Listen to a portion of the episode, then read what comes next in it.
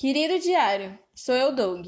Na semana passada, eu tinha uma vida praticamente perfeita, quando de repente meu pai falou as palavras mais temidas do mundo: Vamos mudar para Mogi das Cruzes. Pera, errei?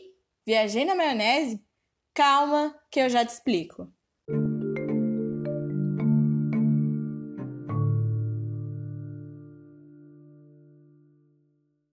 Essa é a fala inaugural do desenho Doug Funny, que marcou a geração dos anos 90 e 2000.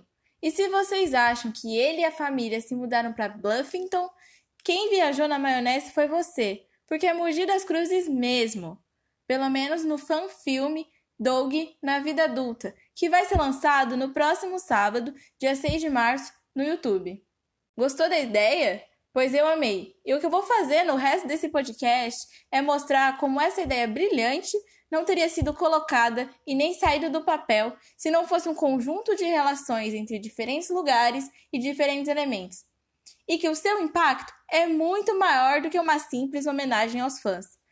Para quem é acadêmico e gosta de uma fala difícil, eu vou aplicar o método analítico desenvolvido pelo professor Milton Santos no livro Espaço e Método e por uma geografia nova, que propõe uma abordagem que as interfaces entre as escalas, elementos, parte do todo e totalidade sejam consideradas, para tentar ler e compreender a produção cinematográfica de um longa-metragem idealizado e gravado inteiramente em Mogi das Cruzes, cidade da região metropolitana de São Paulo, Brasil, que vai ser lançado em uma plataforma de vídeos gratuita, digital e com alcance global.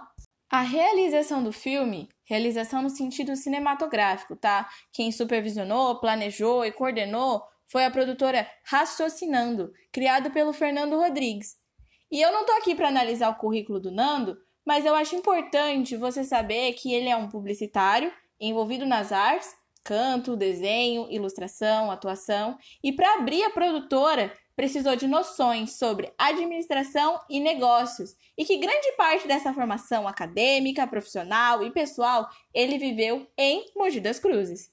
E esse era o primeiro ponto que eu queria chegar. A produtora só existe porque há na cidade uma densidade técnica, informacional e comunicacional. Botando isso na prática, a produtora ou nos termos do Milton Santos, afirma teve que estabelecer relações com outras firmas, como o Espaço Ler, o Colégio CWC, a agência A Fábrica de Comunicação, que cederam suas instalações para as gravações. Os motivos que levaram à concessão do espaço podem ser vários, que transitam desde a autopromoção através do filme, o pagamento de aluguel do espaço, já que as gravações foram feitas inteiramente na pandemia, o interesse dos empresários locais em apoiar o cinema independente, os produtores e os empresários se conhecerem por serem da mesma classe e frequentarem os mesmos lugares, enfim, uma infinidade de possibilidades que tinha chance ou não de se concretizar.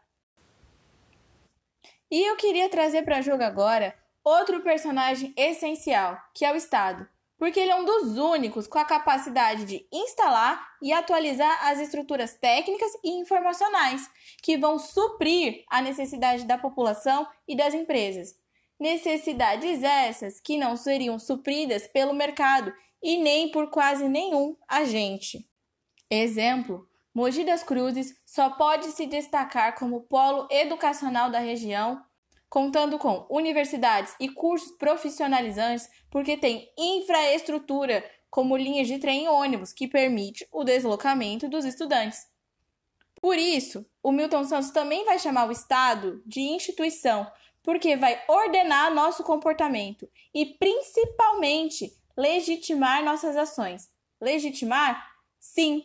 O projeto é apoiado em vários níveis do Estado, desde o governo federal, passando pela Secretaria de Cultura e Turismo até a Prefeitura de Mogi das Cruzes, que disponibilizaram recursos da Lei nº 14.017, de 29 de junho de 2020, que é a Lei Aldir Blanc, no qual a União coloca à disposição 3 bilhões de reais para que os poderes executivos locais, ou seja, as prefeituras, apoiam o setor cultural durante a pandemia por meio 1. Um, da renda emergencial aos trabalhadores e trabalhadoras da cultura. 2. Subsídio à manutenção dos espaços e empresas artísticas e culturais. 3. Abertura de editais e chamadas públicas que incentivem a continuidade das produções de forma segura durante o isolamento. E por mais que o tópico seja orçamento, eu não estou falando só de dinheiro e muito menos só de economia. A Lei Aldir Blanc tem uma abrangência em todo o território brasileiro. Só que, em razão da pandemia, a manifestação cultural que vai ser produzida é digital. E sabemos que não é em qualquer lugar do Brasil que tem infraestrutura para acessar. E não são todas as pessoas que têm equipamentos para acessar. E mesmo que disponha de todos esses recursos, é todo mundo que sabe que essa lei existe e quais são os seus produtos? Mesmo conhecendo esses produtos culturais, sabem que condições quem os produziu estava? Pois é, né? Por mais que a lei seja abrangente, ela não toca a todos. E quando toca, não é de forma igual.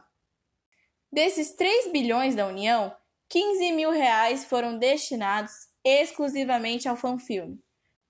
Pode parecer pouco, mas só esses 15 mil reais beneficiaram diretamente 25 pessoas, desde a equipe técnica, elenco, figurinista, costureira. E se a gente for indireto, a lista vira um círculo. A compra dos tecidos do figurino pagam a comissão dos vendedores da loja, que vão comprar alimentos e objetos nos quais os impostos já estão embutidos no preço, impostos que vão para a União, que estão financiando o projeto.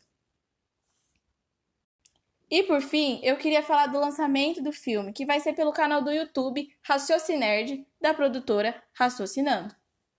O YouTube hoje é uma das ferramentas mais acessíveis e com alcance planetário e pode tornar qualquer vídeo viralizante, se esse vídeo, é claro, condizer com a estrutura de consumo. E sabendo disso, o filme é legendado em português, espanhol e inglês para que a mensagem, essa é uma homenagem a todos os fãs de Doug, encontre uma barreira cultural e linguística menor. E para terminar mesmo, a gente consegue ver, a partir da gravação e lançamento de um filme em homenagem a um desenho animado, como Estado, pessoas, empresas, economia, cultura, infraestrutura estão conectados e que se influenciam a todo instante. Não dá para separar e muito menos privilegiar.